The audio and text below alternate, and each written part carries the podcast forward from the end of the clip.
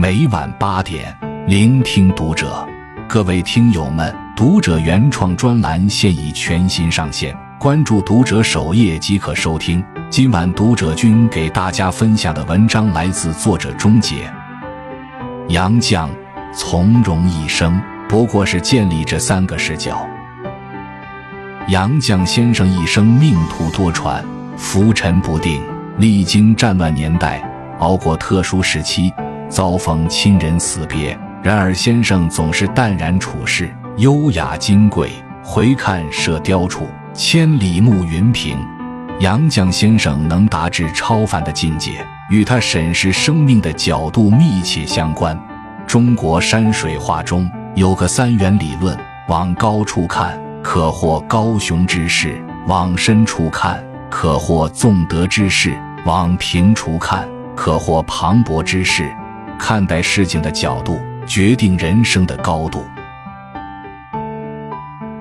一求索时往深处看，杨绛出身书香门第，家学渊源深厚。青少年时期，他便痴迷读书，刻苦钻研中英文著作，这也为日后的创作生涯练就了基本功。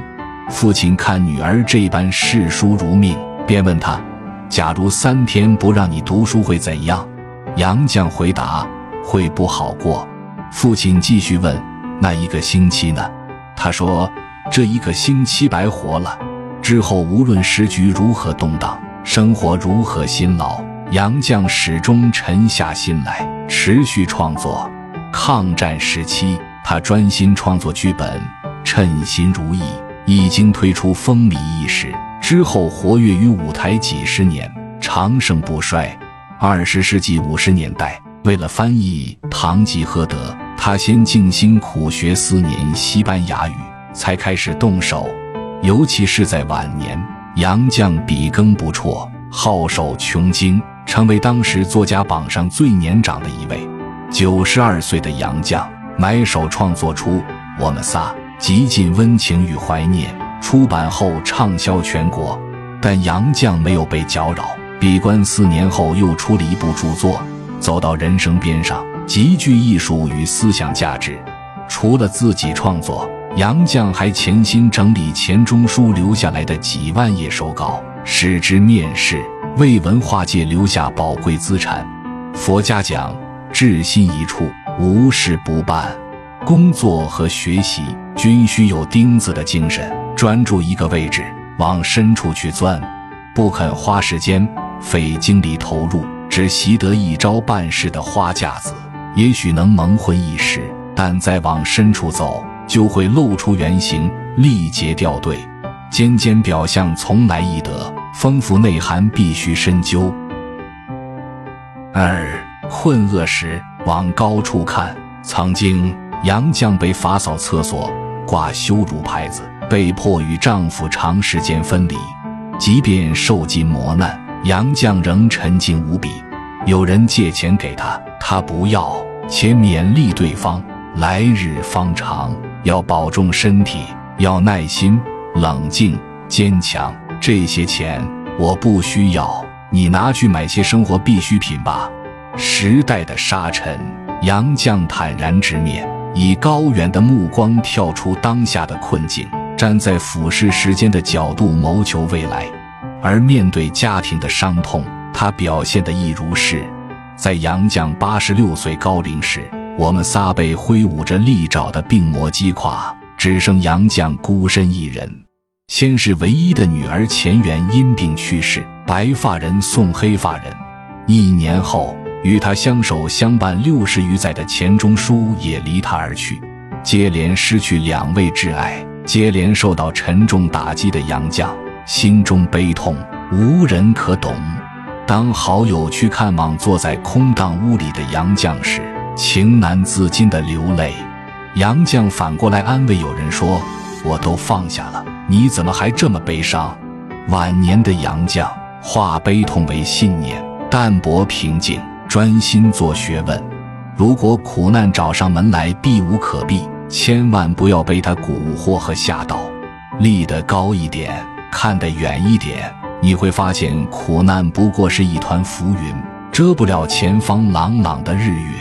人生如棋，倘若你暂时陷入僵局，不妨跳出当下，拔高眼界，审视整盘，也许新局就此开启。会当凌绝顶，一览众山小。登高方能望远，眼界决定境界。三争执时往平除看。杨绛有位朋友，在特殊时期让杨绛身心离了大难。没过多久，这位朋友自己也丢了工作，身陷囹圄。而他家中尚有一位卧病在床的老父亲，生活无以为继。敌人落了难。